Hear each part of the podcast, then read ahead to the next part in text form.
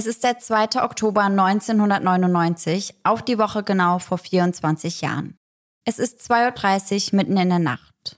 Noch einmal schlafen, bis es in den Urlaub geht. Christina Beard hatte am Abend zuvor ihre Koffer gepackt und liegt um diese Uhrzeit bereits im Bett und ist tief und fest am Schlafen, als ihre Zimmertür plötzlich mit einem großen Knall aufschwingt. Das Licht in ihrem Zimmer, welches nahezu zeitgleich angeht, blendet Christina und es dauert einige Blinzler, bis sie ihre Mutter erkennt, die in ihr Zimmer stürmt und schreit, jemand ist an der Tür. Von der Panik ihrer Mutter angesteckt, springt Christina sofort aus dem Bett und rennt runter zur Haustür ihrer riesigen Villa. Und dann sieht auch sie es. Weiße, blinkende Lichter, die durch die Fenster hindurch in das dunkle Haus hineinfallen. Christina steht unter Schock. Wer steht da vor der Tür? Und viel wichtiger, was will diese Person mitten in der Nacht? Und somit Hello an jeden True Crime Junkie, der heute wieder bei Eyes in the Dark eingeschaltet hat.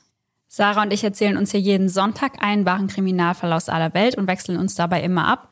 Und ich muss sagen, auf den heutigen Fall freue ich mich schon sehr. Bei unserer Recherche konzentrieren wir uns hauptsächlich auf Internetquellen. Das bedeutet, wir lesen Dutzende Artikel, schauen uns Überwachungsvideos oder Videos von Prozessen an und im besten Fall besorgen wir uns ein dazugehöriges Buch, falls vorhanden. Die dabei gesammelten Informationen, die packen wir dann für euch in unsere jeweilige Folge und wenn euch das Endergebnis gefällt, dann lasst uns das auf jeden Fall wissen. Und Laura, in die heutige Folge starte ich ausnahmsweise mal mit einer Frage an dich. Wie würdest du denn in solch einer Situation reagieren? Also wie würdest du dich verhalten, wenn du sehen und hören würdest, dass mitten in der Nacht wer vor deiner Tür steht und womöglich versucht einzubrechen? Also mein erster Gedanke war eigentlich, dass ich schauen will, wer da ist. Mhm. Aber dann hast du mich ja auch schon ein bisschen auf den Gedanken gebracht, dass es bei meiner Wohnung ja eher schlecht ist. Also eigentlich sieht man mich da halt auch direkt. Und ja. wenn, würde ich halt eher schauen, wenn mich die andere Person nicht sehen kann. Ja. Und wenn ich wirklich das Gefühl hätte, da möchte jemand einbrechen, dann würde ich auf jeden Fall die Polizei rufen, hoffe ich. Und dich dann wahrscheinlich auch irgendwo verstecken. Ja, ja. So würde ich es wahrscheinlich auch machen, weil, also ich wohne ja in einer Wohnung im fünften Stock. Das heißt, wenn jemand bei uns im Flur steht, würde ich davon gar nichts mitbekommen, denn ich habe leider auch keinen Türspion. Das heißt, ich könnte nicht mal da durchlinsen. Ich bin aber auch ehrlich, ich weiß nicht, ob ich mich das trauen würde. Also wenn ich hören würde, dass sich da gerade jemand an meiner Tür zu schaffen macht, weiß ich nicht, ob ich dann an diese Tür rantreten würde mhm. und da dann durchschauen würde. Ich ja. weiß nicht, ob ich mich das trauen würde. Vor allem, wenn ich dann irgendwie an Horrorfilme oder so denke mhm. und man schaut da vielleicht durch und sieht vielleicht was, was man besser nicht sehen möchte. Ja. die Frage. Oder so an dir David oder sowas. Ja. Also das finde ich irgendwie schon sehr unheimlich. Und natürlich auch, also wenn die Person dann genau in der Situation die Tür aufbekommt, dann stehe ich ja direkt da. Mhm. Also da hätte ich ja gar keine Möglichkeit mehr, mich irgendwie zu verstecken oder in Sicherheit zu bringen. Ja, voll. Wahrscheinlich würde ich es also auch so machen, dass ich mich irgendwo verstecken würde. Vielleicht im besten Fall vorher mein Pfefferspray abholen würde und das mit in mein Versteck nehmen würde und dann würde ich schauen, dass ich die Polizei anrufe. Ja. Wo ich aber auch schon ein paar Mal drüber nachgedacht habe, es gibt doch keine Möglichkeit, die Polizei via WhatsApp oder via Chat zu erreichen, oder? Gute Frage. Wahrscheinlich schon, aber das ist dann bestimmt eher für so Situationen, in denen es eben kein Notfall ist. Ja, aber eigentlich müsste man einen Notfall beziehungsweise ein Notruf ja auch so absetzen können. Weil was, wenn ich dann irgendwo in einer Ecke in meiner Wohnung sitze und die Person kommt rein? Ja. Dann kann ich da ja nicht anrufen und sagen, ja, hallo, Entschuldigung, ich bräuchte Hilfe, weil dann weiß die Person ja genau, wo ich bin. Ja, so ein bisschen wie ein stiller Alarm, sowas ja, bräuchte man. Ja, das habe ich auch gedacht. Auf jeden Fall ist wahrscheinlich das einzig Richtige in dem Moment irgendwie die Polizei zu rufen und wahrscheinlich auch sich zu verstecken. Was ich, glaube ich, niemals machen würde, wäre mich einfach ins Bett legen mhm. Und so tun, als würde ich schlafen. Ich glaube, das würde ich nicht hinbekommen. Ich glaube ich auch nicht, da hätte ich zu große Angst. Mhm, ich auch. Also ich glaube, man würde mir das irgendwie anmerken. Mhm. Ich könnte das auf gar keinen Fall. Ich finde das so eine schlimme Vorstellung. Mhm. Warst du denn schon mal in so einer Situation? Also ist bei euch schon mal jemand eingebrochen? Bei uns wurde auf jeden Fall schon mal eingebrochen, aber zum Glück waren wir da nicht zu Hause. Mhm. Aber ich kann mich da noch sehr genau dran erinnern, weil wir hatten damals so einen Kassettenrekorder Und der wurde mitgenommen und da war Susi und Strolch, Ja. der Film gerade drin. Ja, stimmt, das hast du mal erzählt. ja. Ja, okay. Ist in dem Moment als Kind wahrscheinlich schlimm. Aber Gott sei Dank wart ihr nicht zu Hause, weil Ja. das finde ich, glaube ich, viel unheimlicher. Ich habe mal bei einer Freundin übernachtet, als da eingebrochen wurde. Das ist aber schon super, super, super lange her. Also da war ich, lass mich lügen, vielleicht zehn, sowas in die Richtung. Und da hat jemand versucht einzubrechen. Der war schon mit dem einen Bein im Badezimmerfenster drin, als dann gerade ihr Vater und ihr Bruder, die beide so um die zwei Meter groß sind, nach Hause gekommen sind von einer Dorfparty und den Typen dabei erwischt haben. Und das Krasse daran ist, dass ich und die Freundin oben im Bett waren und einfach weitergepennt haben. Da kam dann die Polizei und da war dann eigentlich voll der Trubel in dem Haus. Krass. Und wir haben es einfach nicht mitbekommen. Wir haben einfach durchgepennt. Also habt ihr auf jeden Fall einen guten Schlaf, würde ich Ja, sagen. also ich habe auf jeden Fall einen sehr, sehr guten Schlaf, aber in dem Moment wäre es halt eigentlich schon ganz nice gewesen, aufzuwachen wahrscheinlich. Ja, schon unheimlich, was dann so um einen herum alles passieren kann. Ja, also ich dachte mir auch, krass, wie konntest du das nicht mitbekommen? Also wenn hier halt nachts jemand einbrechen würde, weiß halt nicht, ob ich es hören würde. Aber vielleicht hast du ja jetzt mittlerweile einen leichteren Schlaf, weil man vielleicht dann auf sowas vielleicht eher achtet. Hm. Nee? Ich habe schon einen sehr, sehr guten Schlaf. Also ich bekomme wenig um mich rum mit, aber ja, ich gehe einfach mal davon aus, dass hier niemand hochkommt, ohne extrem zu schnaufen, wenn er angekommen ist. Ja, Und dass ich das dann hören würde. ich wollte gerade sagen, meistens merkt man das ja. Ja, wahrscheinlich. Wahrscheinlich.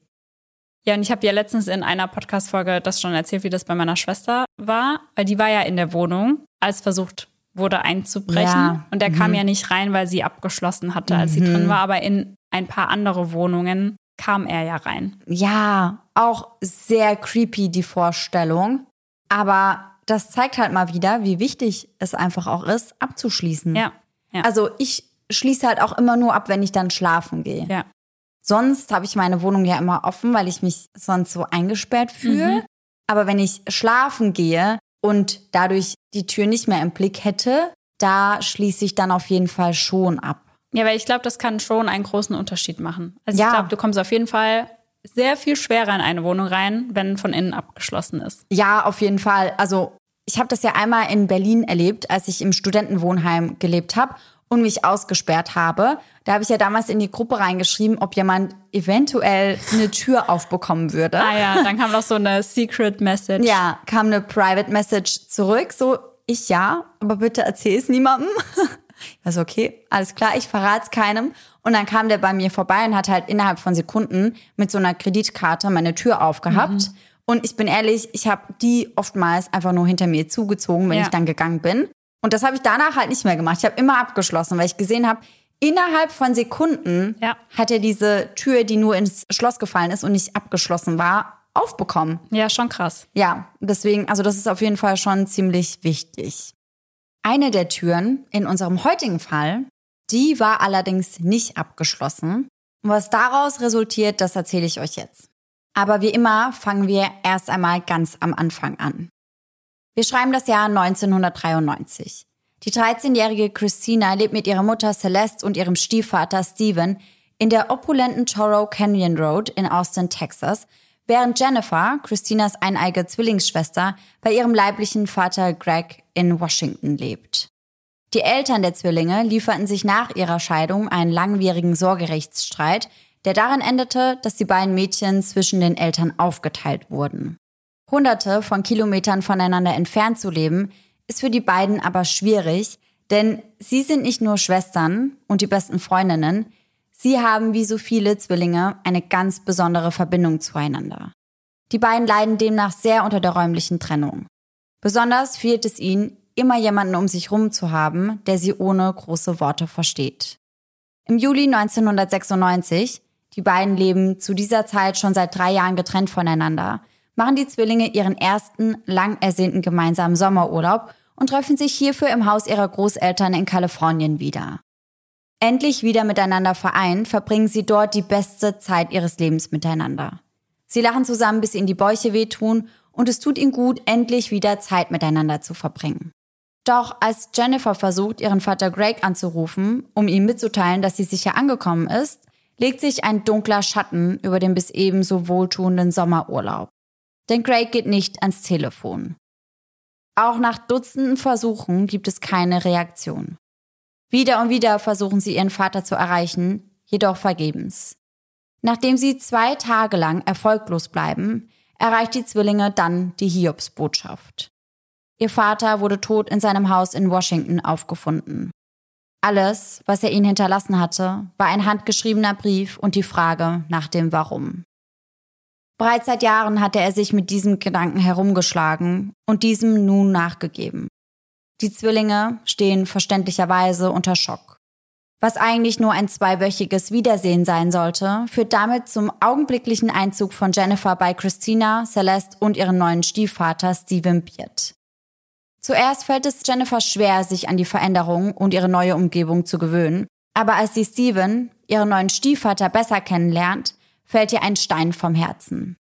Steven heißt sie mit aller Gastfreundlichkeit willkommen, ist ihr gegenüber sehr liebevoll und schenkt seiner neuen Stieftochter unheimlich viel Aufmerksamkeit, was es Jennifer auf jeden Fall leichter macht. Zusätzlich etablieren die beiden eine gemeinsame Routine. Von nun an gehen sie sonntags beispielsweise immer zusammen frühstücken. Dadurch bauen sie schnell eine wirklich gute Bindung zueinander auf. Nach Jahren des Zusammenlebens scheint die Patchwork-Familie zumindest nach außen hin ein glückliches und erfülltes Leben zu führen. Die Schwestern sind mittlerweile in die Oberstufe der Highschool gekommen und haben mit Steven endlich eine feste Vaterfigur in ihrem Leben. Doch am 2. Oktober 1999 um 2.30 Uhr ändert sich alles. Und zwar schlagartig. Jennifer übernachtet an diesem Abend bei ihrem Freund und Christina hatte an dem Abend bereits für den bevorstehenden Urlaub gepackt, liegt um diese Uhrzeit aber bereits im Bett. Wir sind also jetzt wieder genau an der Stelle, mit der wir in den Fall in dem Trailer reingestiegen sind. Wie ich euch am Anfang schon erzählt habe, schwingt ihre Zimmertür nun mit einem riesigen Knall auf und das Licht geht an. Ihre Mutter stürmt in das Zimmer und schreit, dass jemand an der Tür ist. Und als sie dann selbst zu der Haustür eilt, sieht sie die weißen blinkenden Lichter. Und natürlich fragt sie sich an dieser Stelle als allererstes, wer das ist mhm. und auch, was diese Person oder diese Personen um diese Uhrzeit von ihnen möchten. Mit dem Gedanken, dass es sich sicherlich um nichts Gutes handeln würde, macht sie sich dann auf den Weg zum Haustelefon und wählt den Notruf, also genau so, wie wir beide das auch getan hätten. Aufgebracht erzählt sie dem Disponenten der Notrufzentrale, dass jemand vor ihrer Haustüre stehen würde und mittlerweile auch mit aller Kraft gegen diese bollern würde. Dass draußen vor ihrem Haus Sirenen heulen und Lichter rund um ihr Haus blinken würden. Was der Disponent Christina zu sagen hat, verwirrt die junge Frau allerdings. Die Leute da draußen, die grellen Lichter, die kommen nämlich von der Polizei. Wir drehen einige Minuten in der Zeit zurück wenige Augenblicke zuvor. Aus dem Nichts wird Stephen Beard, der Stiefvater der beiden Zwillinge, mit stechenden Schmerzen aus dem Schlaf gerissen. Er kann sich zunächst nicht erklären, woher diese enormen Schmerzen kommen. Dann greift er vorsichtig nach unten und bemerkt es. In seinem Bauch klafft eine riesige Wunde. Es ist so schlimm, dass er, als er nach unten schaut, seine inneren Organe außerhalb seines Körpers liegen sieht. Er glaubt fast, er wäre explodiert. Mit letzter Kraft greift er nach dem Telefon und einige Sekunden später erreicht die Disponenten in der Notrufzentrale folgender Notruf aus dem Hause der Beards. Okay,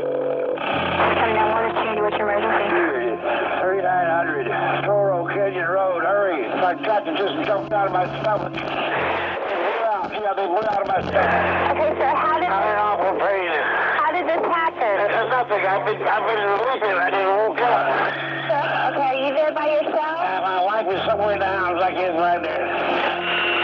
Was ihr eben gehört habt, das ist der Original-Notruf, den Steven Beard damals abgesetzt hat. Und man kann eben hören, wie er dem Disponenten sagt, dass seine Organe aus dem Körper geplatzt sind.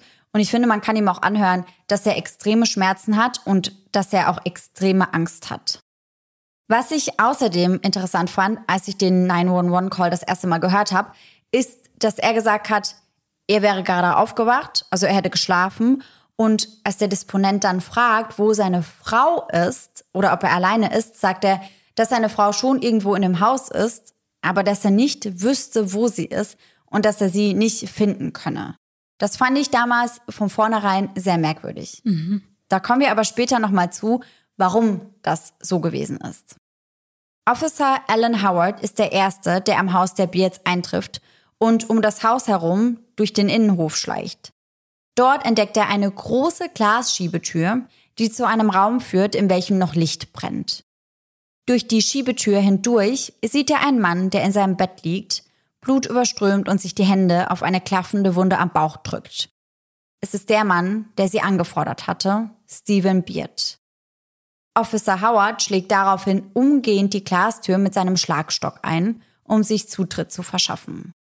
Zeitgleich eilt Christina zur Haustür, um die dort klopfenden Polizeibeamten hereinzulassen. Ist Ihr Vater zu Hause? fragen diese. Im Elternschlafzimmer, antwortet Christina, immer noch völlig perplex. Sofort eilt sie, dicht gefolgt von den Polizisten, zum Schlafzimmer ihres Stiefvaters, während ihre Mutter Celeste aufgelöst und schlimm am Beinen hinter ihnen herläuft. Als sie im Schlafzimmer ankommen, sind bereits Sanitäter vor Ort und verarzten Steven. Einer der Polizisten sagt später, dieser Mann brauchte sofortige medizinische Hilfe und sie mussten schnell handeln, wenn er überleben sollte. Die Sanitäter geben nun also alles, um Steven zu stabilisieren doch er verliert sehr viel Blut. Die Sanitäter kämpfen mit allen Mitteln darum, das Leben des 75-Jährigen zu retten, doch es sieht nicht gut aus. In all diesem Chaos strömen seine Ehefrau Celeste unaufhörlich Tränen über die Wangen. Ab und an bricht sie die ansonsten herrschende Stille mit angsterfüllten Schreien aus dem Flur. Bitte lassen Sie ihn nicht sterben. Während oberste Priorität ist, Steven so schnell wie möglich ins Krankenhaus zu befördern, findet einer der Polizeibeamten einen wichtigen Anhaltspunkt, der ihre Sicht auf die Situation ändern würde. Auf dem Boden neben Stevens Bett finden sie eine Patronenhülse einer Schrotflinte. Mit diesem Fund ändert sich alles. Das Haus der Beards ist nun ein Tatort. Als Christina davon erfährt, ist sie verwirrt. Steve wurde erschossen, fragt sie. Ja, aber sagen Sie das nicht Ihrer Mutter, antwortet der Officer. Und das erklärt natürlich einiges. Die schwere Verletzung in Stevens Abdomen kommt von einer Schussverletzung. Wenn mit einer Schrotflinte in den Bauch geschossen wird, perforieren mehrere Kugelfragmente den Magen und verursachen hierdurch den Austritt von Salzsäure. Eine Verletzung der Bauchspeicheldrüse verursacht außerdem den Austritt der Verdauungsenzyme. Und dann, was mitunter am schlimmsten daran ist, verursachen mehrere Verletzungen im Darm den Austritt von Bakterien, was in der Regel zu einem sehr langsamen und schmerzhaften Tod führt. Während Celeste ins Krankenhaus eilt, ruft Christina von zu Hause aus ihre Schwester Jennifer an und erzählt ihr, was geschehen ist. Währenddessen wird Steven mit dem Hubschrauber in das nächstgelegene Krankenhaus transportiert. Zurück in der Beard Mansion wird der Tatort weitläufig abgesperrt. Auf den ersten Blick sieht es so aus, als ob jemand durch eine unverschlossene Terrassentür in Stevens Schlafzimmer gelangt ist und von dort aus auf ihn geschossen hat. Doch bevor Sie dieser Theorie nachgehen können, müssen Sie von allen Familienmitgliedern, die zur Tatzeit im Haus gewesen sein könnten, DNA-Proben und Fingerabdrücke nehmen. Das heißt von Christina, Jennifer und von ihrer Mutter Celeste. Einfach um abzugleichen, welche Fingerabdrücke von Interesse sind.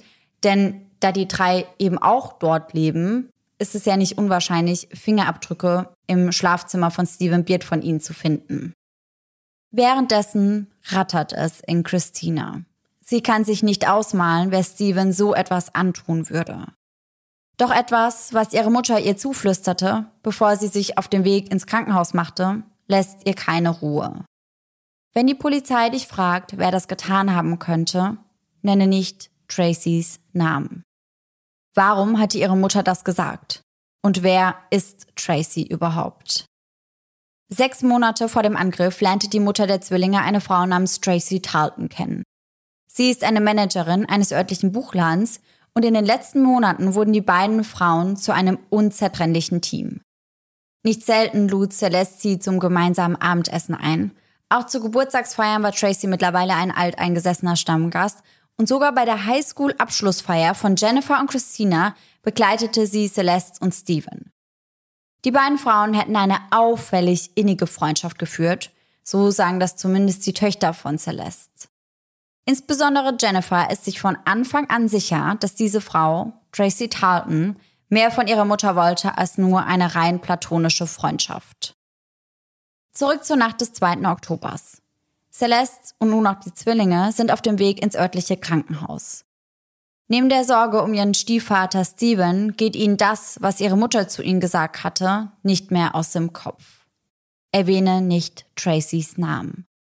Diese vier Worte lassen einen düsteren Verdacht in ihn aufkeimen. Und kurz darauf fragen die Ermittler Jennifer Beard dann, wer Steven so etwas antun würde. Jennifer antwortet ganz unverblümt. Meine Mutter will nicht, dass ich das erwähne, aber ich soll Ihnen den Namen Tracy Tarleton nicht verraten. Tracy Tarleton rückt mit dieser Aussage natürlich umgehend in das Visier der Ermittler. Die Aussage von Jennifer Beard und die auffällig ausgeprägte Nähe zu der Familie macht sie schnell zur Hauptverdächtigen. Mit diesen Anhaltspunkten erwirkt die Polizei einen Durchsuchungsbeschluss für das Haus von Tracy Tarleton, welcher jedoch gar nicht nötig gewesen wäre. Denn noch bevor sie den Durchsuchungsbeschluss für Tracy Tartons Haus in der Hand halten, zeigt diese sich überaus kooperativ. Auf die Frage der Ermittler, ob sie im Besitz einer Schrotflinte sei, antwortet sie wahrheitsgemäß mit einem Ja. Sie besitzt unter anderem eine Schrotflinte. Nach einigen Minuten des Nachdenkens erlaubt Tracy den Ermittlern sogar, einen Blick auf diese zu werfen. Freiwillig kramt sie ihre Frenchie 20 Gauge Schrotflinte hervor, auf welcher ihr Name eingraviert ist. Die Ermittler nehmen das Gewehr daraufhin an sich und bringen es zur weiteren Analyse ins Labor. Tage vergehen, während alle gebannt auf die Ergebnisse der forensischen Analyse warten. Und als diese da sind, schlagen sie ein wie eine Bombe. Es ist eine Übereinstimmung. Tracys Schrotflinte entpuppt sich als die Schrotflinte, aus welcher die Kugel abgefeuert wurde, die Stephen Beard verletzt hatte. Sie hatten ihre Frau. Am 8. Oktober, sechs Tage nach dem heimtückischen Angriff auf Stephen Beard, wird Tracy Tarleton verhaftet und wegen versuchten Mordes angeklagt. Doch das stellt die Ermittler nicht wirklich zufrieden, denn Tracy weigert sich, über ihre Beweggründe für die Tat zu sprechen. Die Ermittler sind sich aber sicher, dass mehr hinter der Geschichte steckt, als ihnen bisher bekannt ist. Da Tracy kein naheliegendes Motiv nachgesagt oder gar nachgewiesen werden kann, erschleicht die Ermittler das Gefühl, dass Tracy die Tat vielleicht nicht alleine geplant hat. Doch an Beweisen für diese Theorie mangelt es und Tracy schweigt beharrlich. Stephen Beard selbst, welcher noch immer im Krankenhaus um sein Überleben kämpft, hatte weder seinen Angreifer gesehen noch eine Vermutung, wer dahinter stecken könnte. Und auch die Zwillinge, die ihn bei seiner Genesung tagtäglich unterstützen und bedingungslos für ihn da sind, sind absolut ratlos. Parallel zu dieser Frage beschäftigt die Zwillinge aber vor allem das Verhalten ihrer eigenen Mutter, welches immer beunruhigender und immer unberechenbarer wird. Es sieht nicht wirklich danach aus, als würde sie sich um Steven sorgen. Während alle anderen für ihn da sind, verplempert sie ihre Zeit in Casinos, lebt für durchzechte Nächte und lässt sich auch den Karneval in New Orleans nicht entgehen. Trotz alledem hält Steven an der Liebe zu seiner Frau fest. So sehr, dass er sogar sein Testament anpassen lässt, um ihr im Fall der Fälle einen noch größeren Anteil seines Erbes zu vermachen. Doch das würde sein letztes Geschenk an seine Frau sein. Vier schmerzhafte Monate nach dem Angriff verliert Steven Beard den Kampf ums Überleben. Und das, obwohl es eigentlich danach aussah, als würde er sich vollständig von seinen Verletzungen erholen. Doch am 22. Januar 2000 stirbt Steven dann plötzlich an einem Blutgerinnsel, welches allerdings als Komplikation durch die Schusswunde gewertet wird. Das bedeutet, dass aus der Anklage wegen versuchten Mordes nun eine Anklage wegen Mordes wird. Für seine Stieftöchter Jennifer und Christina Beard bricht damit eine Welt zusammen. Sie äußern sich später wie folgt in einem Interview. We loved Steve. He never wanted us to worry about anything. He just wanted us to be loved and enjoy our lives. Coming from Washington State, losing my father, he filled that role for me that um, that I'll never forget. Und ich finde, hierdurch wird sehr, sehr deutlich, welche Rolle Steven bei den Zwillingen eingenommen hat und dass das nicht einfach nur dieses typische, das ist der neue Stiefvater, zu dem man keine engere Verbindung aufbaut war, sondern dass das eigentlich wirklich wie so ein kleiner Ersatz oder Bonuspapa war für sie. Ja, total. Und die beiden, die brauchen auch ziemlich, ziemlich lang, bis sie über den Verlust hinwegkommen. Anders sieht das Ganze bei Celeste aus. Zum Zeitpunkt seines Todes war Steven über 10 Millionen Dollar schwer. Durch seinen Tod erhält Celeste Vermögenswerte und Immobilien in Höhe von 6,5 Millionen Dollar. Dass die Bank diese vorerst zumindest teilweise zurückhält, scheint Celeste aber mehr zu beschäftigen als der Tod ihres Ehemannes. Weil sie Bargeld möchte, instrumentalisiert sie kurzerhand ihre Kinder, also Jennifer und Christina, ihre bisher ungetragenen Kleidungsstücke umzutauschen. Das heißt, sie schickt die beiden wirklich los und gibt ihnen die Kleidungsstücke mit, an denen noch das Preisschild dran ist mhm. und möchte, dass diese das gegen Bargeld umtauschen. Oftmals ist das Problem hierbei aber, dass sie kein Bargeld bekommen, da es auch nicht bar bezahlt wurde, mhm. sondern dass das Geld dann zurück auf die Karte überwiesen wurde, mit der bezahlt wurde. Ah ja, klar, ergibt Sinn. Darüber war Celeste natürlich gar nicht happy. Aber es ist ja auch schön, dass sie das ihren Töchtern irgendwie übergibt, weil denen wird es in der Zeit ja sehr schlecht gegangen sein. Ja. Und dann müssen die sich noch um die Klamotten ihrer Mutter kümmern. Schön. Ja, und man muss auch dazu sagen, also die Bank hat nicht das komplette Konto eingefroren. Es ging hier nicht ums Überleben. Es ging nicht darum, dass die Familie Geld brauchte, ja. um sich Lebensmittel leisten zu können, sondern da ging es wirklich nur darum, dass Celeste weiterhin in Saus und Braus und in Luxus leben mhm. wollte. Das ist auch nochmal was ganz, ganz anderes dann. Ja. Und wie du eben schon gesagt hast, das Verhalten ihrer Mutter belastet die beiden Zwillinge zusätzlich zu dem Tod ihres Vaters natürlich auch enorm. Nicht nur, dass diese sie von einem in den nächsten Laden hetzt, auch weil sie sich teilweise sehr seltsam verhält. Ihre Tochter Jennifer sagt später, Zitat, so wie sie sich verhielt, würde sich eine trauernde Witwe nicht verhalten. Ich erinnere mich nur daran, dass sie viel gelacht hat so als wäre sie erleichtert, dass er nicht mehr da war. Ansonsten wird Celestes Aura immer düsterer. Zusammen mit ihren beiden Töchtern organisiert sie beispielsweise die Beerdigung von Steven und hierfür muss sie unter anderem natürlich auch einen Sarg aussuchen. Und das machen die drei gemeinsam. Im Beerdigungsinstitut angekommen, kauft Celeste dann aber nicht nur einen Sarg für ihren verstorbenen Ehemann, sondern zudem zwei pinkfarbene Särge, einen für Jennifer und einen für Christina. Das ist so heftig. Stell dir das mal vor, du gehst da mit deiner Mutter hin und dann gibt's einen Sarg für dich. Ja, absolut abartig. Und ich glaube, ich wäre völlig überfordert mit ja. dieser Situation. Dazu sagt Celeste dann außerdem, ich werde die hier für euch besorgen. Die Mädchen könnten sich, wenn sie möchten, aber auch gerne ihren Lieblingssarg aussuchen. Ja, das ist natürlich dann sehr, sehr nett von ihr. Ja, sprachlos. Also ich war wirklich absolut sprachlos, als ich das gelesen habe. Ja, heftig. Jennifer und Christina, muss man wissen, sind zu diesem Zeitpunkt erst 18 Jahre alt und kerngesund. Warum sollten sie also auch nur einen einzigen Gedanken an den Kauf eines Sarges verschwenden? Jennifer erinnert sich später daran, dass sie sich in diesem Moment fragte, komme ich schon bald in diesen Sarg? Unterdessen beginnen lokale Zeitungen und Fernsehsender den Mordfall rund um Stephen Beard intensiver zu thematisieren. Schnell kommt die Öffentlichkeit zu der gleichen Befürchtung wie die Polizei. Sie haben Sorge, dass der wahre Mörder oder die wahre Mörderin noch auf freiem Fuß sein könnte. Auch in den Zwillingen keimt schon bald ein unschöner Verdacht auf.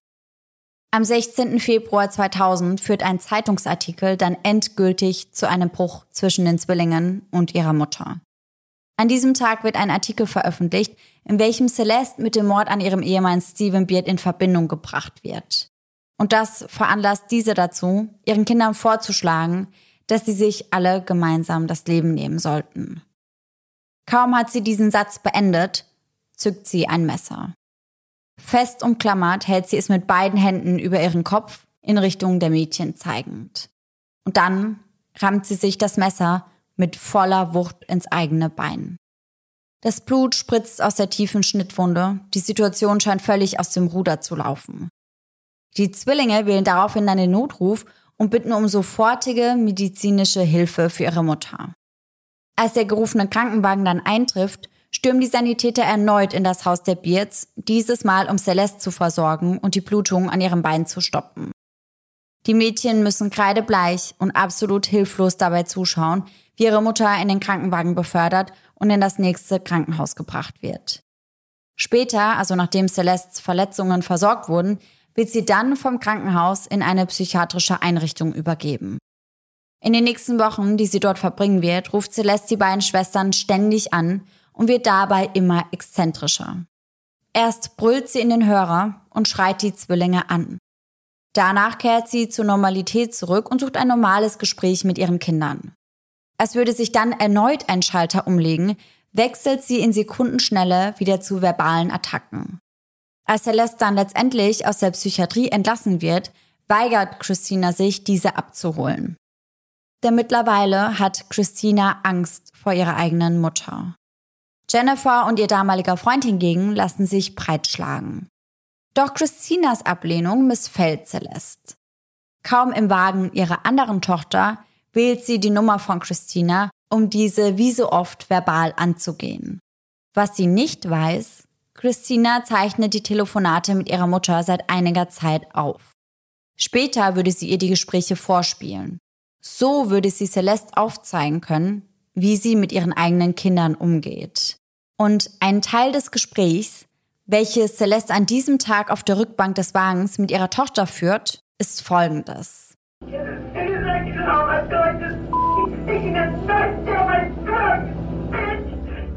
Nach diesem Ausbruch legt sie auf und an Jennifer und ihren Partner gerichtet, sagt sie erfüllt von Hass, ich könnte Christina umbringen. Für das junge Paar eine Grenze, die Celeste mit dieser Aussage unwiderruflich überschritten hat. Doch Christina, welche hiermit ja eigentlich gemeint war, also die Schwester von beiden, die angegriffen wurde mit dieser Aussage, der fällt es dennoch schwer, mit ihrer Mutter zu brechen. Erst ein Gespräch am Folgetag bringt bei ihr den Groschen zum Fallen. Und auch dieses hat sie wieder mit aufgezeichnet und auch dieses werden wir euch an dieser Stelle einmal kurz einspielen. Als Celeste das sagt, erstarrt Christina. Dieser Satz lässt alle ihre Befürchtungen und Ängste real werden. Von diesem Moment an beginnen die Zwillinge sich ernsthaft vor ihrer Mutter zu fürchten. Die pinken Särge, die sie gekauft hatte, die wiederkehrenden, bizarren und gewalttätigen Ausbrüche, der verdächtige Tod ihres Vaters und jetzt ihr Mordkomplott an Tracy. All das fügt sich langsam aber sicher zu einem Puzzle zusammen.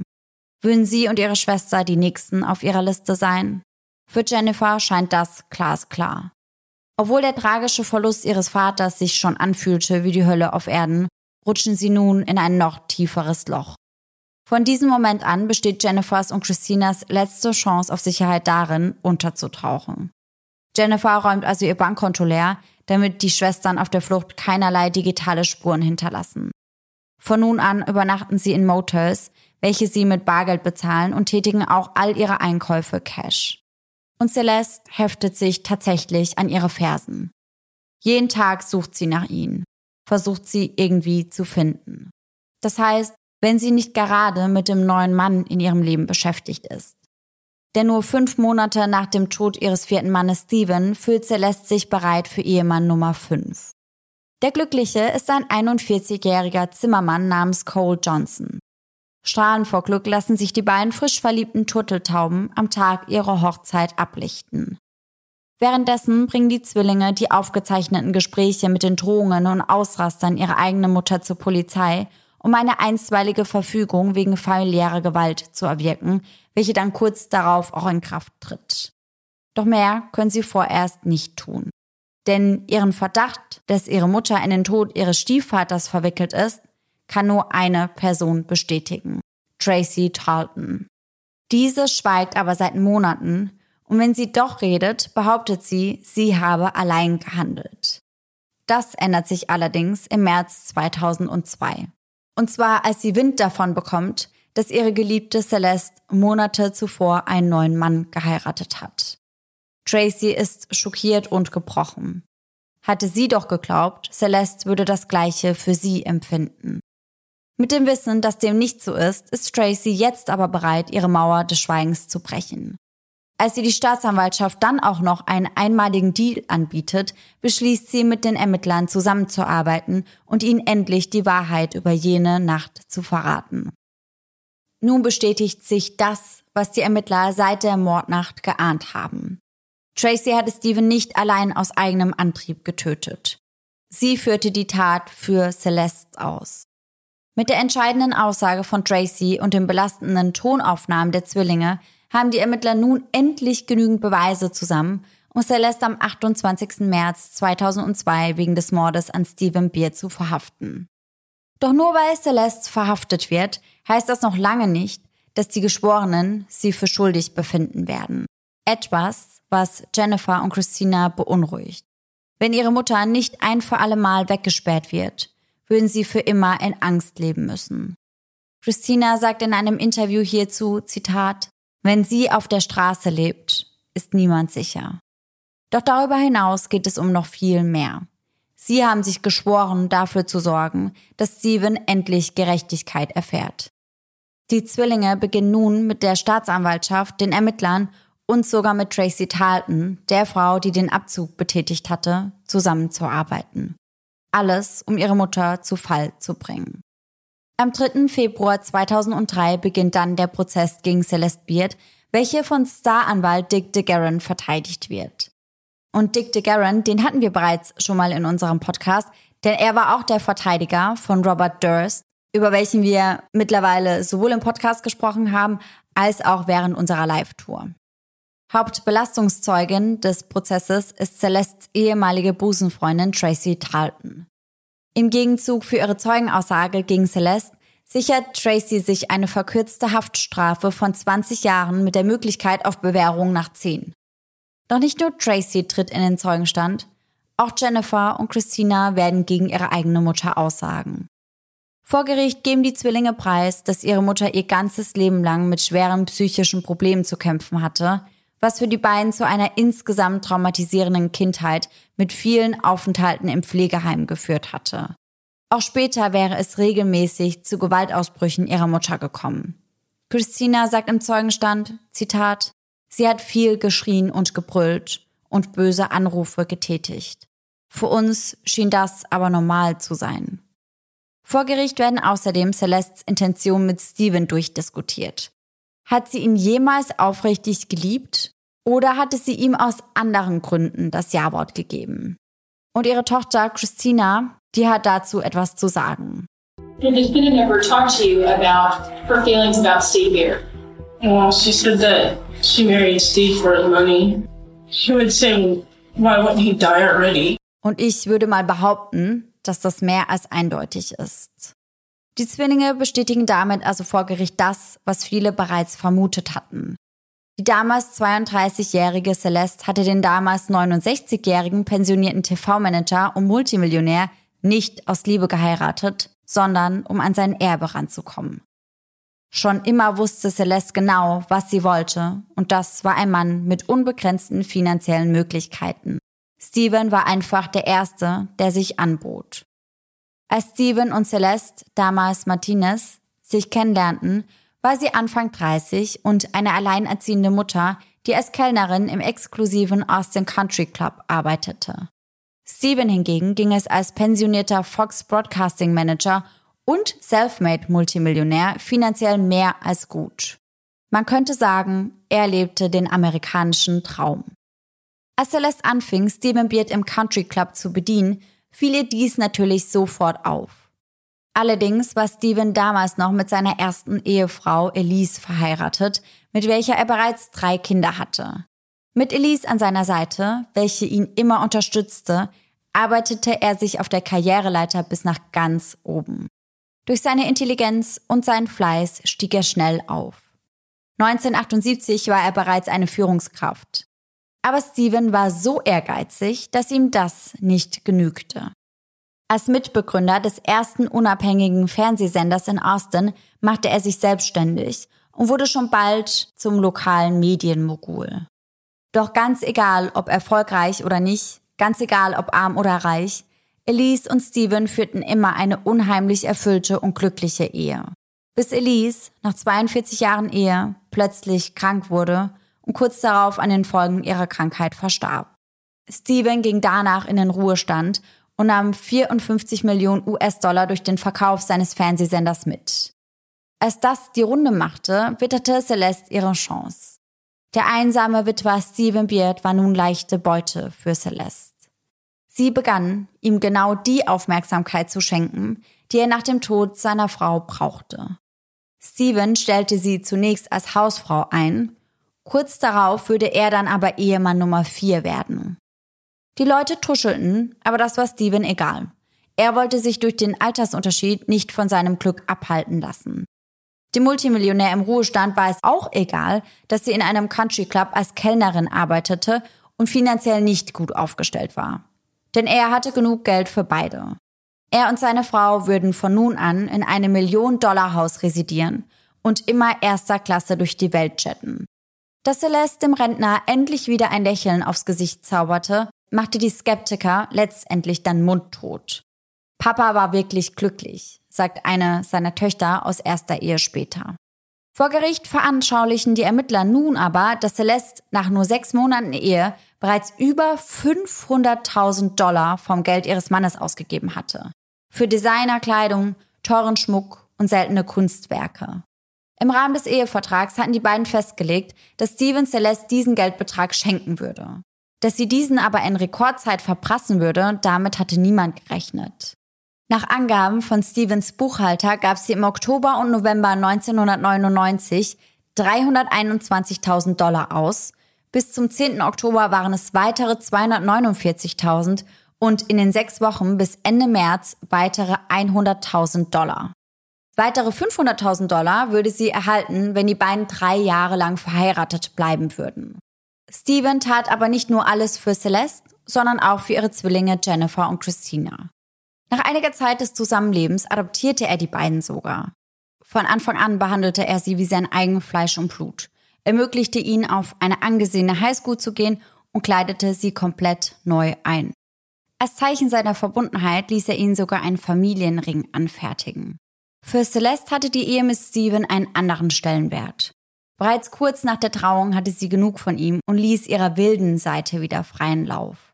Sie wollte feiern gehen, trinken und andere Männer treffen. Fortan würde sie ihm regelmäßig Everclear in seinen abendlichen Drink mischen, ein Getreidealkohol mit 95 Prozent. Dadurch sollte dieser früher einschlafen und sie würde sich nicht so lange mit ihm rumschlagen müssen. Schon bald reichte ihr das aber nicht mehr, also griff sie zu Schlaftabletten. So würde es zur Gewohnheit werden, dass Celeste ihn betäubte, damit sie, sobald er eingeschlafen war, aus dem Haus schleichen konnte. Somit stand ihren wilden Partys mit unterschiedlichen Männern nichts mehr im Wege. Unter anderem mit einem ihrer Ex-Männer Jimmy führte sie in dieser Zeit eine Affäre. Immer wieder betonte sie in aller Öffentlichkeit, dass Steven zu alt wäre und sie nicht befriedigen könne. Das bedeutet also, sie war ihm nicht nur untreu, sondern sie stellte ihn immer wieder vor ganz vielen Menschen in der Öffentlichkeit bloß. Und wenn sie ihn betäubte, um genau solche Dinge zu tun, nahm sie billigend in Kauf, dass das Steven schaden könnte. Und das war ihr auch durchaus bewusst, denn sie sagte zu ihrer Freundin Tracy Tarleton, früher oder später wird ihn das töten. Doch scheinbar ging dies Celeste nicht schnell genug, weswegen sie Tracy darum bat, ihr ein Buch namens das Handbuch des Giftmischers zu bestellen. Und Tracy Tarleton, die ihr zu dieser Zeit hörig war, tat das natürlich. Auch Steven selbst bekommt ihre Abneigung natürlich immer wieder zu spüren. Beispielsweise indem sie und ihr Ex-Mann Jimmy eine Party zum 18. Geburtstag der Zwillinge planten, Steven jedoch nicht einluden. Beleidigungen wie Fettsack standen in der Ehe der beiden schon bald an der Tagesordnung. Die Ehe der beiden lief also alles andere als gut. Zeitsprung in den Februar 1999. Acht Monate vor Stevens Ermordung kommt es zu dem großen Knall, auf welchen sie seit Monaten hinsteuerten. Nachdem Celeste heimlich versucht, den Schmuck seiner ersten Ehefrau Elise zu verkaufen, hat Steven die Nase endgültig gestrichen voll. Er droht Celeste, ihr den Geldhahn zuzudrehen und sie zu verlassen. Ein an Steven adressierter Brief, in welchem sie Besserung gelobt, soll Abhilfe schaffen, verfehlt jedoch seine Wirkung. Steven reicht die Scheidung ein. Als Celeste bewusst wird, was damit auf dem Spiel steht, brennen ihr alle Sicherungen durch. Sie erleidet einen psychotischen Zusammenbruch, während welchem sie zu einer Pistole greift und diese auf ihre Schläfe drückt. Doch damit nicht genug. Es bleibt nicht dabei, dass sie nur ihr eigenes Leben bedroht, auch das Leben ihres eigenen Kindes bedroht sie.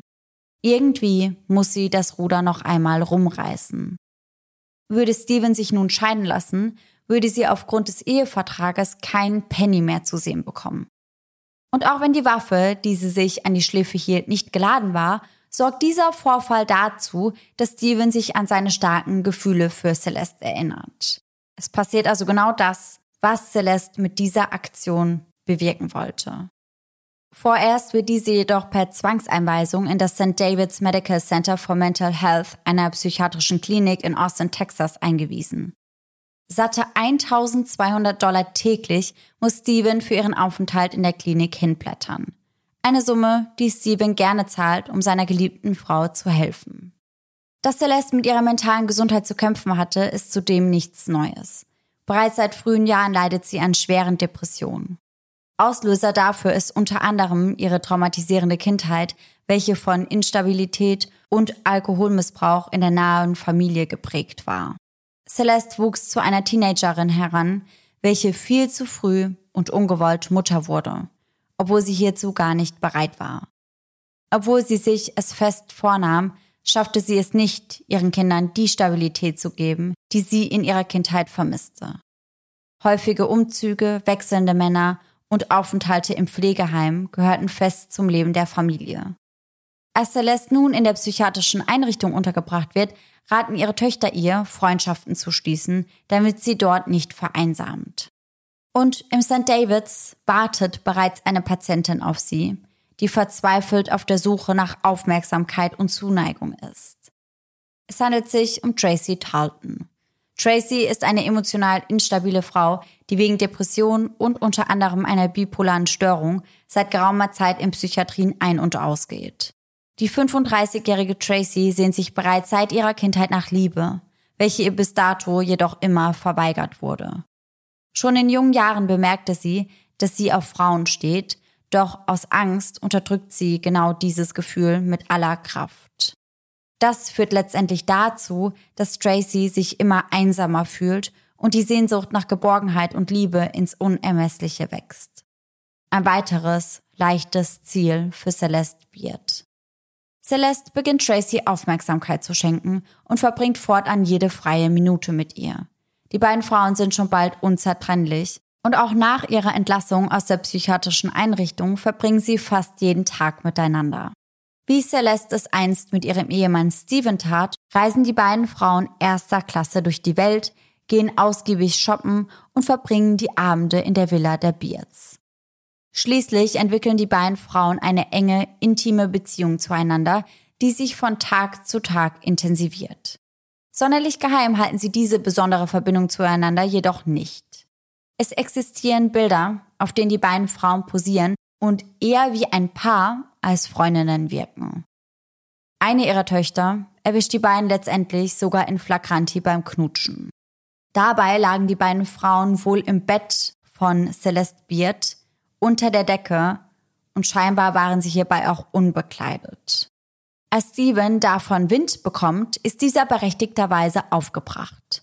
Er möchte, dass Celeste den Kontakt zu Tracy komplett abbricht. Um die beiden Frauen voneinander fernzuhalten, bucht er einen Europaurlaub, der eine erste räumliche Trennung einleiten sollte. In Celeste keimt jedoch erneut die Angst auf, alles verlieren zu können. Die Scheidung von Steven kam für sie nach wie vor nicht in Frage, denn wie bereits erwähnt, garantierte der Ehevertrag ihr nur einen Mindestbetrag, welchen Steven ihr bereits ausgezahlt hatte.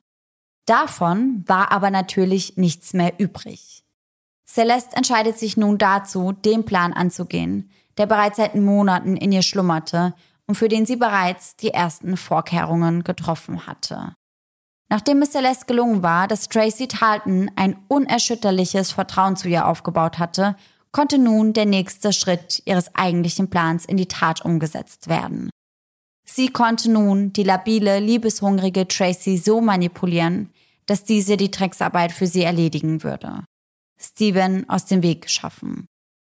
Ein Psychologe ordnet die Beziehung der beiden später als eine Master-Slave-Beziehung ein. Celeste war hier in diesem Fall die Herrin, Tracy ihre Sklavin, die wahrscheinlich alles getan hätte, was Celeste von ihr verlangte. Später wurde Tracy dies dann auch bewusst und im Zeugenstand wird sie zu der Art ihrer Beziehung befragt und äußert sich wie folgt. Did there ever develop any kind of relationship between y'all that was more than just a platonic friendship? Yes, it did. Um, she followed me into my room one day and we ended up kissing. Did um, it ever progress to orgasm? Yes. Our relationship was, we felt like it was serious. I felt like, I, I mean, I, I loved her and I believed that she loved me. She spent a lot of time letting me know that she did. What did you say about her suggestion that she shoot Steve Beard? I said, I want to do this. She said, and there's nothing left. You know, I might as well, I might as well just take it right now and shoot myself. And I, I said, fine, let's go. I'll do it. I thought about her and all of the torment and terror that I thought she'd been experiencing all these months. And so by the time I got to the bedroom, I couldn't stop and I couldn't look and I couldn't do anything but pull the trigger. Und ihr habt es ja eben selbst gehört. Auch Tracy Talton bestätigt vor Gericht noch einmal, dass die beiden in einer Liebesbeziehung waren und dass es keine rein platonische Freundschaft gewesen ist. Und ich finde, bei dieser Aussage hört man auch ganz genau raus, wie extrem sie von Celeste Beard manipuliert wurde, denn das hört sich wirklich so an, als hätte sie ihr in diesem Moment geglaubt, was sie da erzählt. Celeste hatte Tracy systematisch manipuliert, indem sie ihr immer wieder eintrichterte, dass Steven sie missbrauchen und furchtbar behandeln würde. Tracy glaubte also, dass Celeste in ernsthaften Schwierigkeiten stecken würde. Doch damit nicht genug. Celeste deutete auch immer wieder an, dass sie es nicht länger mit Steven aushalten würde. Immer wieder lässt sie durchblicken, dass ihr nichts anderes übrig bleiben würde, als ihrem eigenen Leben ein Ende zu setzen, wenn Tracy ihr nicht helfen würde. Außerdem erzählte Celeste auch Tracy, dass sie Steven nicht lieben würde und nie geliebt hätte. Vor Gericht wird Tracy später aussagen, Zitat, es war nicht nur Stevens körperliche Erscheinung, die sie hasste. Es war die Art, wie er sie behandelt hat. Er hat sie ständig emotional erdrückt, sie heruntergemacht und herabgesetzt, sie beschimpft und verspottet, sie emotional gequält, bis sie in diese wirklich depressiven, selbstmordgefährdeten Zustände geriet. Tracy sagt vor Gericht aus, dass Celeste sich gerne hätte scheiden lassen, doch dass sie das nicht könnte, da Stephen Beard sie sonst für ihr restliches Leben lang jagen würde. Sie könnte sich niemals von ihm lösen, hätte sie ihr gesagt. Celeste hätte sich wie eine Gefangene in ihrem eigenen Haus gefühlt. Und Tracy kauft ihr genau das ab. Nichts ahnt, dass Celeste sie nur hereingelegt hatte. Denn vor Gericht beschwören die Zwillinge und auch die Freunde von Stephen Beard, dass dieser niemals missbräuchlich war. Und an dieser Stelle muss man vielleicht mal dazu sagen, dass man das natürlich nie hundertprozentig weiß und wir nehmen solche Anschuldigungen in der Regel ja auch immer sehr, sehr ernst. In diesem Fall ist es aber tatsächlich so, dass niemand außer Celeste Beard jemals etwas von einem missbräuchlichen Verhalten seitens Steven mitbekommen hätte. Mhm. Im Zeugenstand führt Tracy die Geschworenen durch den Abend, an welchem sie den von Celeste geplanten Mord an Stephen in die Tat umsetzte. 2. Oktober 1999. Ein letztes Mal mischt Celeste ihrem Ehemann etwas in seinen Drink, um sicherzustellen, dass dieser tief und fest schlafen würde. Dann begibt sie sich in den anderen Flügel der riesigen Villa, wodurch sie später glaubhaft angeben kann, nichts gehört zu haben. Bevor sie sich schlafen legt, entriegelt sie die Terrassentür zu Stevens Schlafzimmer und schaltet die Alarmanlage aus, damit Tracy sich später hineinschleichen kann. Tracy kann vor Gericht den von Celeste bis ins kleinste Detail durchdachten Plan wiedergeben. Ihrer Aussage zufolge hatte Celeste an alles gedacht. What did she say about exactly how she wanted you to shoot him? She wanted me to shoot him in the stomach Why did she want you to shoot him in the stomach? Because she didn't want splatter. She didn't want a blood splatter on the wall. Is, is that the word she used, splatter? She used splatter. Okay. Um, did she say why she didn't want a blood splatter on the wall? She, at the time, was not planning on redecorating. So she wanted to continue to be in that room but not mess it up? Give me that thing that's adjusted. Sustain us to that question. Um, so Yes. She didn't want to redecorate and she didn't want to live with anything on the wall that would remind her of what had happened, I guess. So after you saw Steve Beard and you um, were in there in the bedroom, what, if anything, did you do? I walked to the foot of the bed and I shot him in the stomach. Nach den Schüssen auf Steven verlässt Tracy den Tatort in der Annahme, dass Celeste die hinterlassenen Beweise beseitigen würde. Allem voran die Schrotflintenhülse. Doch dazu kommt es, wie wir wissen, nicht. Ein Versäumnis, welches den Ermittlern zweifellos Tracys Beteiligung bestätigt. Dazu kommt, dass Tracy keine skrupellose Mörderin ist, der das Ganze leicht fallen würde. Denn das wird ja vor allem dann deutlich, als diese sofort zugibt, eine Schrotflinte zu besitzen und diese den Polizeibeamten sogar freiwillig aushändigt. Tracy ist nicht der Typ dafür, jemanden zu töten. Während sie abdrückt, so schildert sie vor Gericht, kneift sie ganz fest die Augen zusammen. Direkt nach der Tat plagen sie bereits die ersten Schuldgefühle. Ganz im Gegensatz zu Celeste. Diese mustert Tracy im Zeugenstand übrigens. Sie wirkt emotionslos, schüttelt hin und wieder den Kopf und lacht sogar gelegentlich. Nichts deutet auf eine emotionale Bindung zwischen den beiden Frauen hin. Die Natur ihrer Beziehung wird vor Gericht daher heiß debattiert. Celestes Anwalt gibt an, dass Tracy Tarleton von Celeste besessen war, diese aber eigentlich einfach nur mit ihr befreundet sein wollte. Celeste bestreitet vehement, eine Liebesbeziehung zu Tracy gepflegt zu haben. Celeste und mehreren Zeugen zufolge hatte Tracy Tarleton versucht, sie zu küssen, nachdem sie während der Highschool-Abschlussfeier ihrer Töchter ohnmächtig geworden war. Mehrere Zeugen sagen zudem aus, dass es keine ungewöhnlichen Probleme in Celestes und Stevens Ehe gab. Dick DeGarren stellt zudem die Behauptung auf, dass die Zwillinge in Bezug auf die Kusssituation zwischen ihrer Mutter und Tracy Tarleton gelogen hätten. Schließlich würden sie deutlich weniger Geld erben, wenn ihre Mutter freigesprochen werden würde. Die Staatsanwaltschaft hingegen konzentriert sich auf die Version der Zwillinge und anderer Zeugen, die angegeben hatten, Celeste und Tracy nach ihrer Entlassung aus dem Krankenhaus zusammen gesehen zu haben. Sie pochen darauf, dass die beiden Frauen ein Liebespaar gewesen seien. Celeste belächelt diese Aussagen. Das Lächeln vergeht ihr erst, als ihre eigenen Töchter in den Gerichtssaal treten und nun ihrerseits eines der belastendsten Beweisstücke offenbaren. Die Tonbandaufzeichnungen des Gesprächs zwischen Celeste und Christina, in welchem Celeste dieser erzählte, dass sie jemanden angeheuert hätte, der Tracy Tarleton aus dem Weg räumen sollte. Vermutlich, um sie an einer möglichen Aussage gegen sie zu hindern. Ein Polizeisurgeon, der kurz nach dem Notruf am Tatort eintraf, sagt ebenfalls vor Gericht aus. Er erinnert sich im Zeugenstand daran, dass Celeste, die angeblich in einem anderen Teil des Hauses geschlafen hatte, sich sehr seltsam verhielt. Vor Gericht sagt er nun, ich erinnere mich daran, dass sie sagte, das ist ja perfektes Timing. Morgen wollten wir eigentlich nach Europa fahren. Er sagt weiter, ich fand es seltsam, dass eine Ehefrau so etwas sagt, nachdem ihr Mann gerade angeschossen worden war. Der Prozess zieht sich über Wochen hinweg und die Meinungen in der Öffentlichkeit sind gespalten. Bis die Geschworenen am 19. März 2003 nach dreitägiger Beratung endlich mit einem Urteil zurückkommen.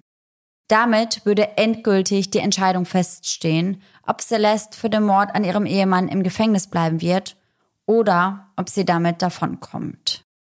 Als die Geschworenen den Saal betreten, erheben sich die Anwesenden, Insbesondere die Zwillinge sind wie elektrisiert und können die Urteilsverkündung kaum abwarten.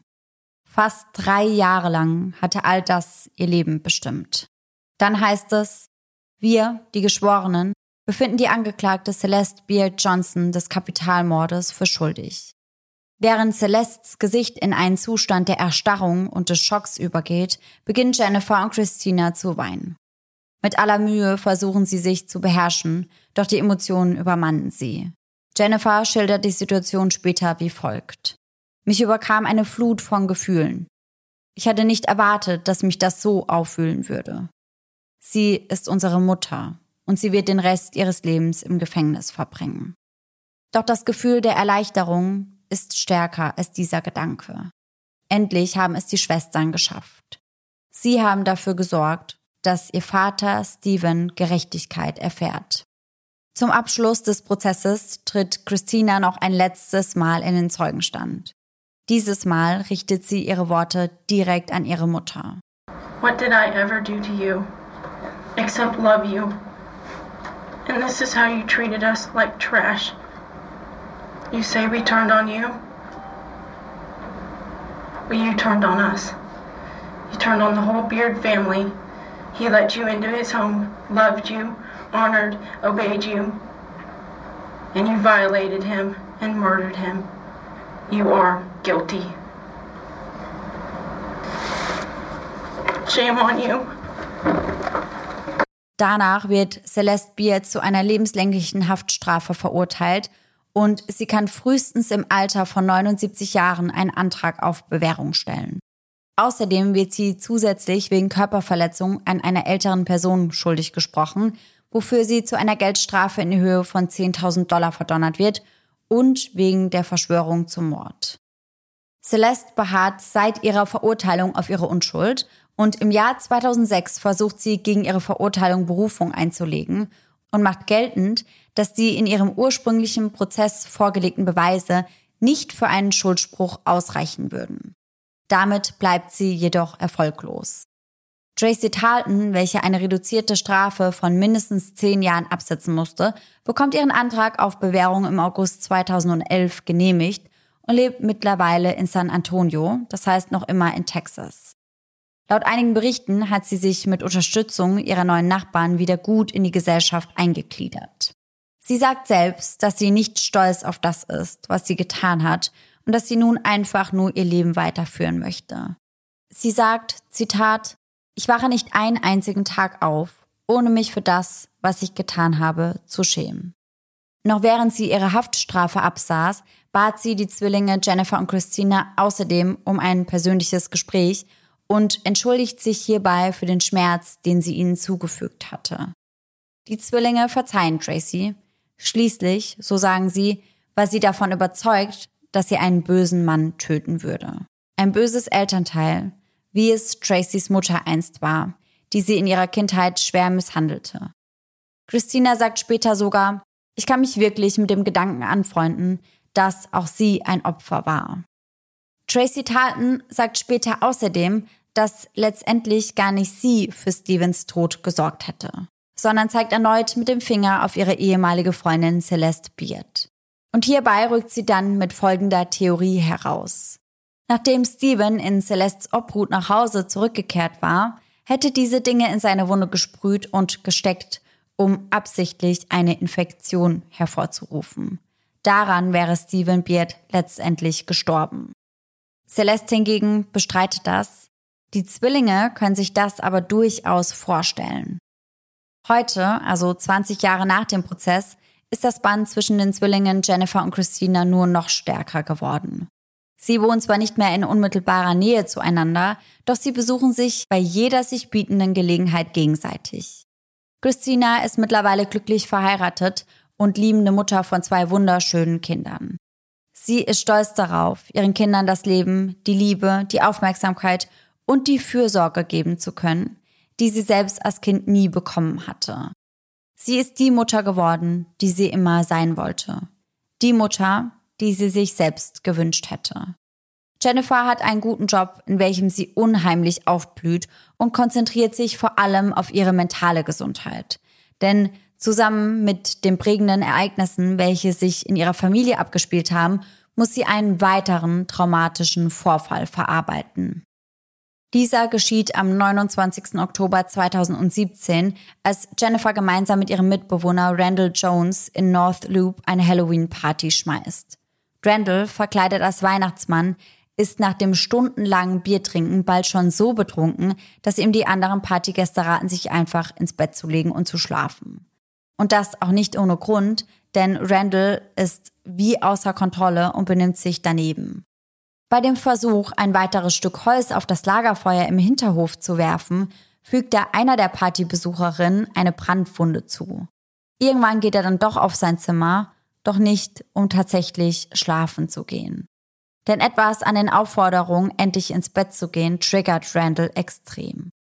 In seinem Zimmer schnappt er sich eine 40 Kaliber Pistole, dann kommt er wieder nach draußen und eröffnet das Feuer. Michael McCloskey, ein 38-Jähriger, der noch versucht zu intervenieren, überlebt die Party nicht. Er stirbt an mehreren Schussverletzungen. Zwei weitere Personen werden schwer verletzt, darunter Jennifer Beard. Sie erleidet zwei Schussverletzungen, wie ihr Stiefvater Steven, ebenfalls im Bauch. Insgesamt muss sie sich aufgrund dessen zehn Operationen unterziehen.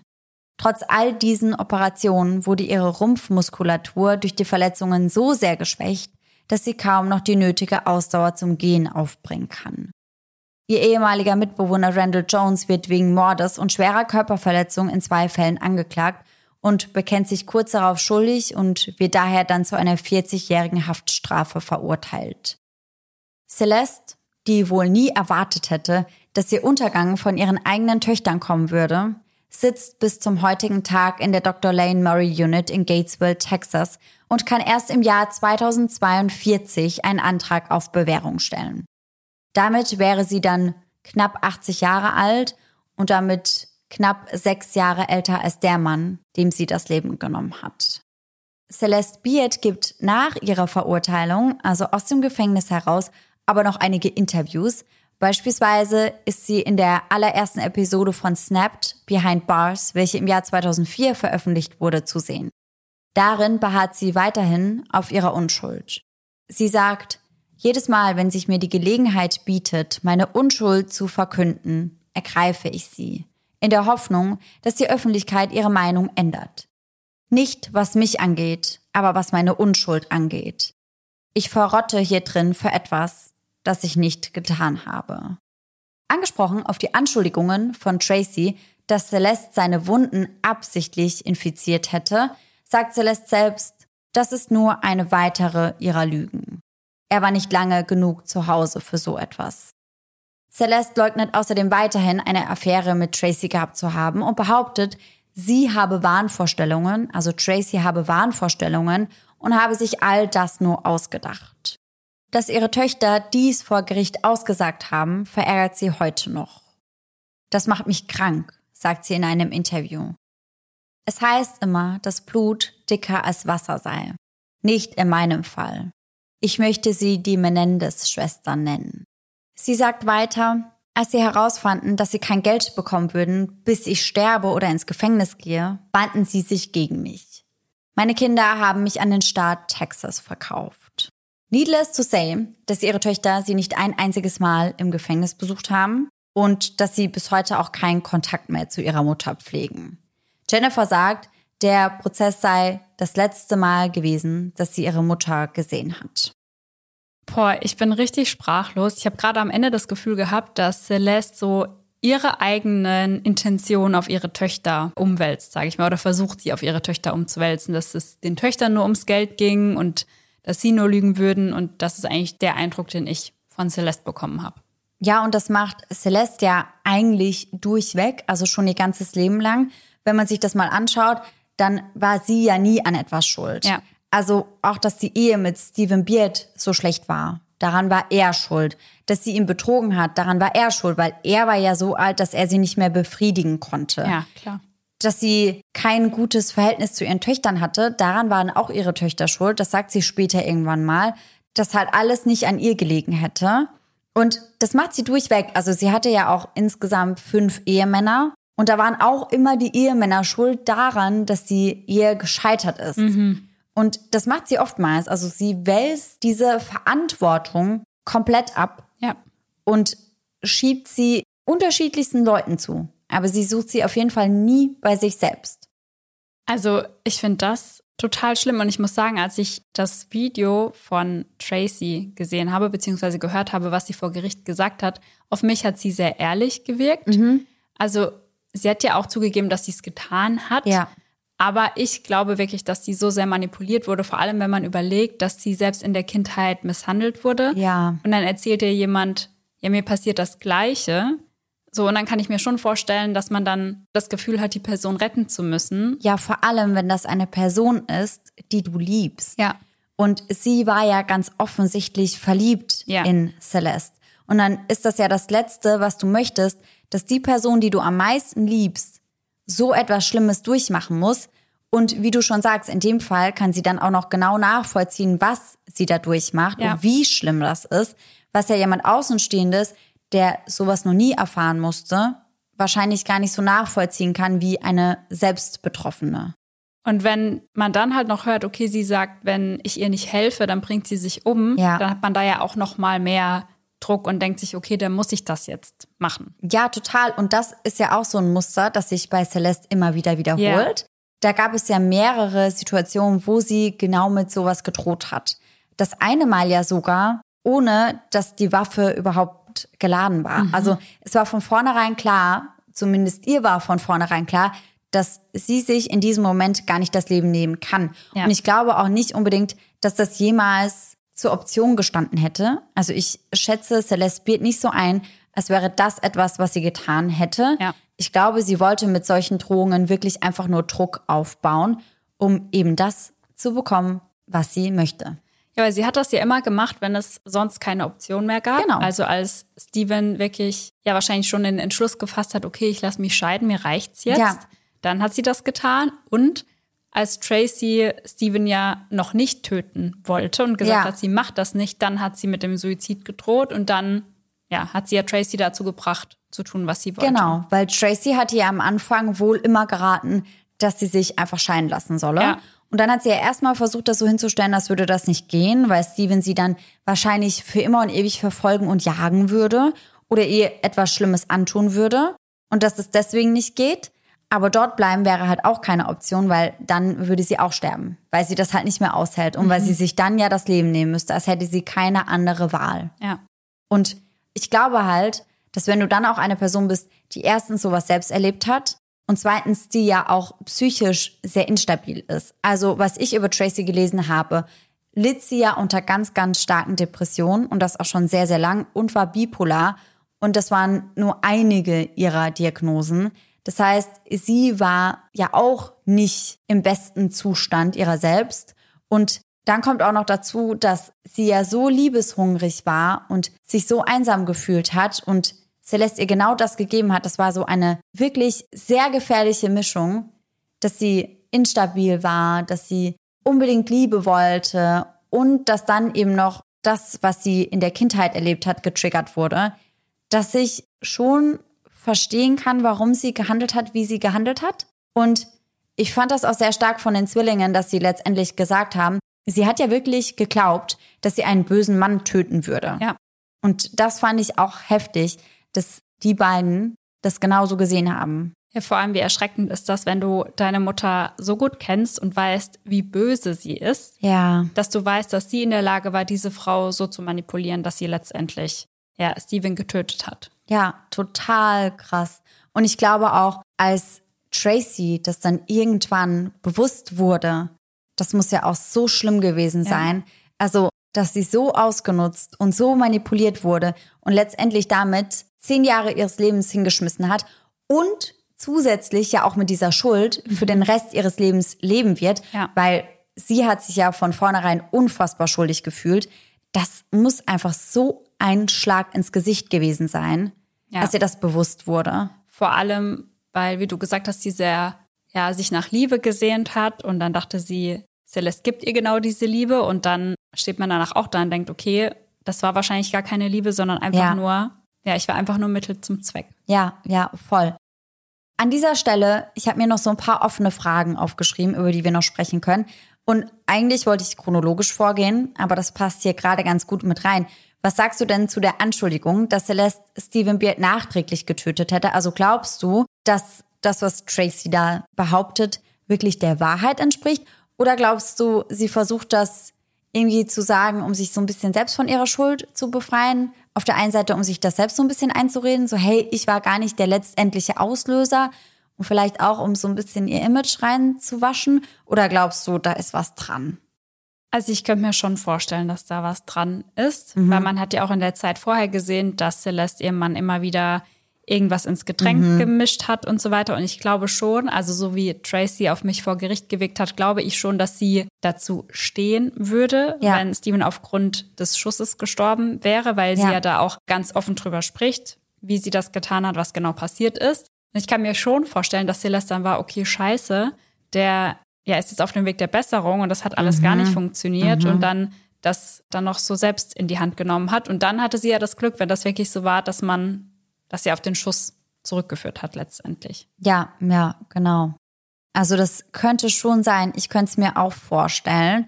Also ich glaube, diese kriminelle Energie und auch dieser Ideenreichtum, den würde ich ihr schon zutrauen. Ja. Und ich finde, das passt halt auch so ein bisschen mit zu diesem ganzen, das Handbuch des Giftmischers. Ja, und ja. ich überlege mir, wie ich das am besten machen kann und wie ich das am besten umsetze. Also ich würde ihr das auf jeden Fall auch zutrauen. Und ich finde auch dadurch, dass sie Tracy dieses Buch hat bestellen lassen, Mhm. zeigt ja auch, dass sie alles sehr genau durchdacht hat. Also, dass sie wirklich am Ende ja einfach sagen konnte, ich habe damit nichts zu tun. Also, das war ja ihr Plan, weil Ja, ja. Tracy hat dieses Buch bestellt und Tracy hat geschossen und dann hatte sie ja noch ein Motiv, weil ja ich ihre Liebe nicht erwidert habe. Also, Genau, weil sie so besessen war, Ja, die Tracy. ja. Also, mir kommt ihr ganzes Handeln sehr gut durchdacht drüber. Deswegen kann ich mir das sehr gut vorstellen. Und dann passt tatsächlich perfekt meine nächste Frage Super. hier rein. Was mich nämlich auch interessieren würde, da habe ich nämlich auch viel drüber nachgedacht und ich weiß, wir haben da auch schon drüber gesprochen. Aber glaubst du, dass Celeste den Schuss in den Bauch mit einer bösen Absicht so geplant hat? Weil du hast ja eben gesagt, alles, was sie gemacht hat, war wirklich von A bis Z komplett durchgeplant. Und es wurde ja teilweise gemunkelt, auch im Prozess, ob Celeste diese Schüsse in den Bauch mit Absicht wollte. Und das sagt Tracy letztendlich ja auch.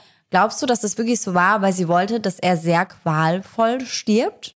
Ich glaube schon, dass das bewusst war. Und ich fand es auch krass, als Tracy gesagt hat, ja, sie wollte, dass ich ihm in den Bauch schieße, dass es keine Blutspritze an der Wand gibt. Ja, auch krass. Und ganz ehrlich, ich kann mir das schon vorstellen, dass das auch mit ein Grund war, dass sie dachte, ja, pf, nee, ich will jetzt hier kein dreckiges Zuhause haben. So, der soll sterben, aber ich will davon nichts sehen und der soll einfach Ja, weg sein. Ja, ja, ja, ja. Ja, das kann ich mir auch vorstellen.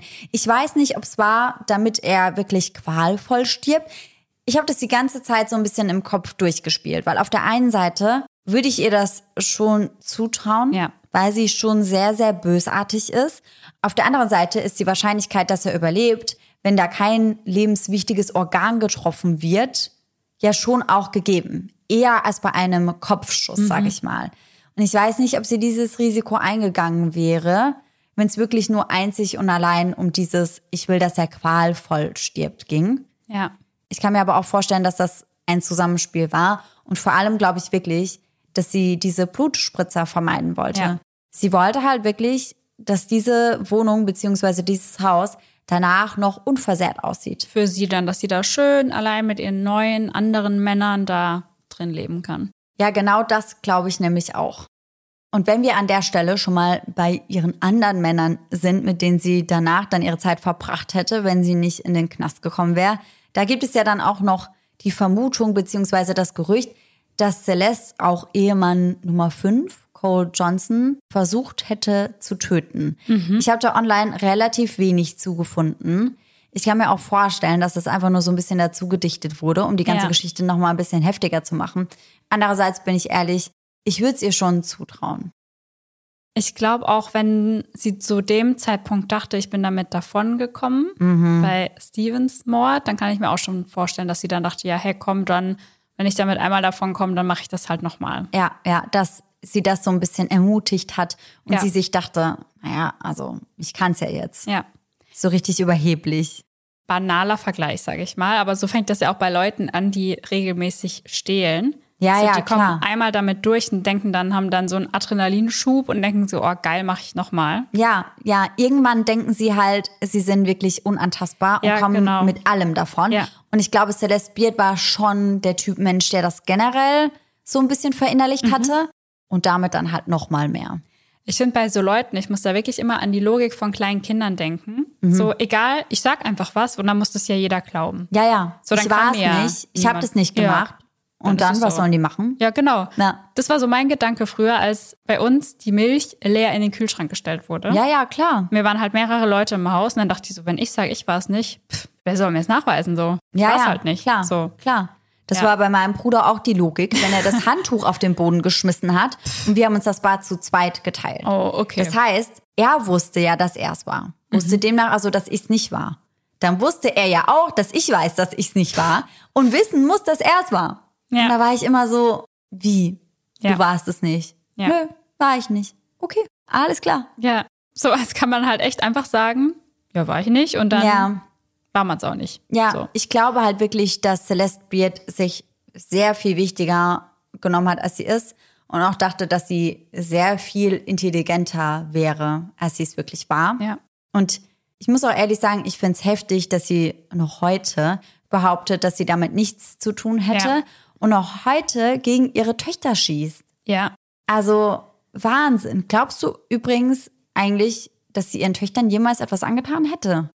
Gute Frage, weil ich schätze sie jetzt irgendwie so ein, dass sie nur Menschen wehtun würde, wenn sie einen Vorteil daraus Mhm. ziehen würde, wäre jetzt so mein Gedanke. Und Das war auch mein Gedanke, weswegen ich übrigens nicht glaube unbedingt, dass sie Ehemann Nummer 5 töten wollte, weil der war ja einfach nur so ein Teppichmacher. Der hatte nicht viel Geld. Der war finanziell nicht so gut aufgestellt wie Steven Beard. Aber bei den Töchtern weiß ich nicht. ja, es könnte ja ein Druckmittel gewesen sein. Sie ist halt sehr unberechenbar, glaube ich. Total. Also es kann natürlich auch sein, dass sie es trotzdem gemacht hätte, weil es ihr dann gar nicht mehr darum ging, irgendeinen Vorteil davon zu bekommen. Oder sie wollte halt vermeiden, dass ihre Töchter irgendwie vor Gericht Ja, auspacken ja. oder so. Also ich glaube auch, also der Vorteil, den sie daraus bekommen hätte, wäre ja, dass die ihrem Plan nicht in die Quere kommen könnten. Ja. Genauso wie bei Tracy Talton, wo sie ja angeblich auch jemanden beauftragt hat, dass sie aus dem Weg geschafft wird. Und da wäre auch der einzige Vorteil gewesen, dass sie die Zeugen ihrer Ja. ersten Tat eben aus dem Weg schaffen würde. Deswegen kann ich mir das schon vorstellen, dass sie auch bei ihren eigenen Töchtern nicht zurückgeschreckt hätte. Weil ich glaube wirklich, für sie war Prestige und Reichtum genau das, was sie wollte. Schon immer. Ja. Also alle Quellen sind sich da einig, dass sie das schon immer wollte, finanziell unabhängig sein und Geld rausschmeißen bis zum geht nicht mehr, ohne darüber nachzudenken. Und wenn ihre Töchter ihr da in die Quere gekommen wären und sie die Möglichkeit gehabt hätte, diese aufzuhalten, ich glaube, dann hätte sie das fast um jeden Preis gemacht. Ja. Und ich finde es auch erschreckend, dass sie ja scheinbar genau ja irgendwie abschätzen kann, was andere Leute gerade brauchen, wonach sie gerade suchen und das dann nutzt. Also bei Steven, ja, er war dann allein, nachdem seine Frau gestorben ist und er hat sich wahrscheinlich einfach wieder nach einer Partnerin gesehnt und nach jemandem gesehnt, der ihm beisteht und der ihm ja einfach wieder die Liebe gibt. Ja, und auch der sie umsorgt. Ja. Und damit hat das Ganze ja angefangen. Sie hat ja als seine Hausfrau angefangen. Und Steven Beard war nie der typische Hausmann. Also in seiner ersten Ehe war das schon sehr klassisch traditionell aufgeteilt, dass Elise sich eben eher um den Haushalt gekümmert hat Ja. und Steven Beard das Geld nach Hause gebracht hat. Und genauso hat sie sich dann ja auch präsentiert. Also als erstes hat sie angefangen als seine Haushälterin und hat ihn wirklich so komplett umgarnt und ihm genau das gegeben, was Elise früher Ja. gemacht hat. Und dann kam halt Stück für Stück noch Aufmerksamkeit und Liebe dazu. Ja. Genau das, was man halt braucht, wenn man nach Jahren der Ehe seine Partnerin verliert. Und bei Tracy hat sie ja dann auch ihr genau das gegeben, wonach sie jahrelang gesucht hat. Ja. Oder ihr ganzes Leben wahrscheinlich. Ja. Ja, sie hat sie da schon sehr durchschaut. Ja. Und das finde ich sehr unheimlich, wenn man bedenkt, dass das nicht nur bei einer Person so war, sondern bei mehreren. Weil ich finde, solche Menschen extrem gefährlich. Ja. Wenn die genau wissen, wie sie sich bei welcher Person verhalten müssen, um das zu bekommen, was sie möchten. Finde ich schon unheimlich. Und ich kann mir auch schon vorstellen, dass das nicht das letzte Mal gewesen wäre, dass Celeste Menschen so manipuliert hätte. Ja, das sehe ich genauso. Vor allem, wenn man auch bedenkt, dass ihre eigenen Töchter das ja auch sagen. Also, dass sie sagen, dass niemand sicher ist, solange sie noch auf der Straße ist. Also, wenn deine eigenen Töchter das über dich sagen, das hat schon was zu heißen. Auf jeden Fall. Und ich muss auch ehrlich sagen, ich finde diese Verteidigungsstrategie von Dick DeGuerin auch sehr unwahrscheinlich, dass die Töchter die Mutter einfach nur beschuldigen würden, aus dem Grund, dass sie dann mehr erben würden. Ja. Natürlich wäre das ein Motiv, das ist ganz klar so, aber ich glaube halt einfach nicht, dass Tracy alleine gehandelt hätte und da muss Celeste eben involviert gewesen sein. Ja. Und da gibt es so viele Indizien wie das Buch, das sie bestellen sollte und, und, und, dass ich einfach nicht glaube, dass Tracy da alleine gehandelt hat, sondern dass Celeste auf jeden Fall involviert war. Ja. Und deswegen fand ich diese Verteidigungsstrategie von Dick DeGuerin wirklich, wirklich wild. Also sehr unwahrscheinlich. Ja. Das ist natürlich das, was ein guter Strafverteidiger macht. Ganz klar, dass man eben sagt, man muss ja auch schauen, wer sonst noch verantwortlich sein könnte. Ja, klar. Natürlich stellt er dann Tracy als die verrückte, besessene Frau hin, die Celeste einfach nur für sich allein haben wollte und versucht dann die Töchter dann noch so ein bisschen zu beschuldigen, dass sie lügen würden, um deren Aussage zu diskreditieren. Aber das ergibt für mich persönlich keinen Sinn. Für mich auch nicht, vor allem wenn man mal ja, sich anschaut, wie die Töchter reden, wie Tracy redet. Also ich glaube auf jeden Fall, dass Celeste schuldig ist. Ja, das glaube ich auch. Aber ich glaube nicht, dass sie das irgendwann mal zugeben würde. Das glaube ich auch nicht. Die wird bis zu ihrem Todestag sagen, nö, ich habe damit nichts zu tun. Ja. Ja, und wird sich selbst als das Opfer einer besessenen Frau darstellen. Ja, Hundertprozentig. total heftig. Voll. Können wir nur froh sein, dass die Frau hinter Gittern ist. Mhm. Und an der Stelle habe ich euch einen Gänsehaut-to-go-Moment mitgebracht. Bist du bereit, Sarah? Mhm. Always ready.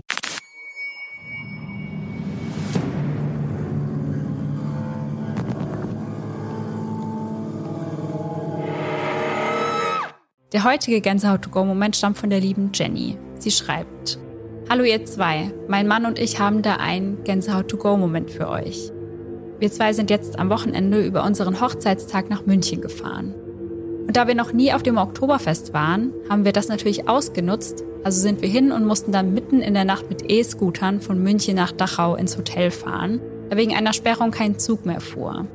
Da war noch alles gut. Doch dann kam es zu unserem G2G-Moment. Um kurz vor 0 Uhr waren wir endlich wieder im Hotel und beide unglaublich glücklich. Also gingen wir lachend und gut gelaunt Richtung Aufzug mit der Intention, noch etwas Wein auf dem Zimmer zu trinken. Man muss dazu sagen, wir waren beide nüchtern. Als wir dann fast am Aufzug waren, es gab zwei Stück, sahen wir ein Pärchen in den linken Aufzug einsteigen. Da die beiden nur kurz vor uns waren, liefen wir etwas schneller, um auch noch mit in den Aufzug zu kommen, doch die Tür ging zu. Also drückte ich direkt auf den Knopf, um den nächsten Aufzug zu bekommen. Wir dachten, okay, warten wir kurz und fahren dann mit dem vermutlich rechten Aufzug, da der linke ja unterwegs war.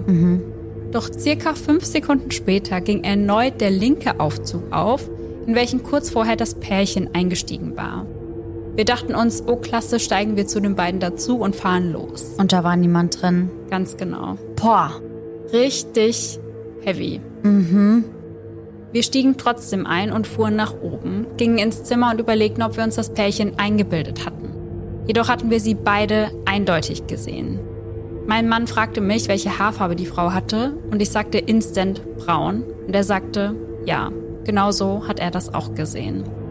Was auch immer wir gesehen haben oder wie auch immer das funktioniert hat, wir haben keine Ahnung, obwohl wir alle rationalen Erklärungen durchgesprochen haben. Hat keine diesen Moment erklärt. Boah, also das finde ich sehr, sehr unheimlich. Und ich würde ja auch gerne nach einer rationalen Begründung schauen. Aber selbst wenn man sagen würde, der Aufzug ist in den ersten Stock gefahren und dann direkt wieder runtergekommen, wäre das halt länger als fünf Sekunden Ja. wahrscheinlich. Und das hätten sie ja auch gesehen. Also man sieht ja, ob der Aufzug sich in den Stockwerken irgendwie bewegt hat. Ja, ja. Also, ja, weiß nicht. Sehr, sehr unheimlich. Da gibt's ja ab und zu auch so Videos, ich weiß nicht, ob du die schon mal auf TikTok gesehen hast, wo Leute in Videos auch einfach verschwinden. Ja, ja, genau.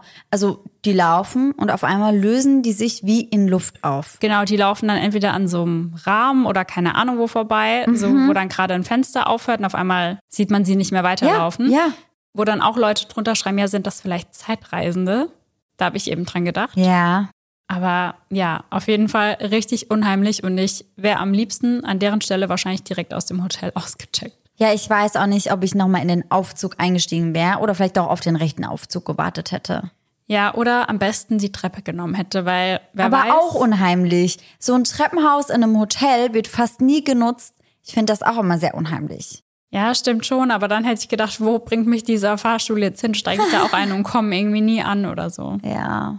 Ja, schon sehr unheimlich, muss ich ehrlich zugeben. Ja. Also vielen, vielen Dank, Jenny, fürs Zusenden, weil das hat ja jetzt auch perfekt gepasst, weil das Oktoberfest ja gerade, glaube ich, vor ein paar Tagen geendet ist. Und dann hat das zeitlich gerade perfekt gepasst. Und am Ende der letzten Folge haben wir euch ja angekündigt, dass wir in der heutigen Folge mit jemandem über einen Fall sprechen werden.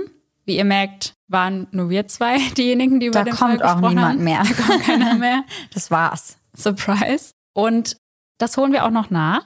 Das musste krankheitsbedingt leider abgesagt werden. Aber ihr kennt's ja, aufgeschoben ist nicht aufgehoben. Und die Folge wird auf jeden Fall trotzdem noch kommen. Ja, wir haben sogar schon einen neuen festen Termin ausgemacht. Ja. Das heißt, das Ganze ist fast schon in trockenen Tüchern, wenn nicht doch wieder irgendwer krank wird. Aber Ja. ich bin diesmal sehr guter Dinge. Ja, ich auch.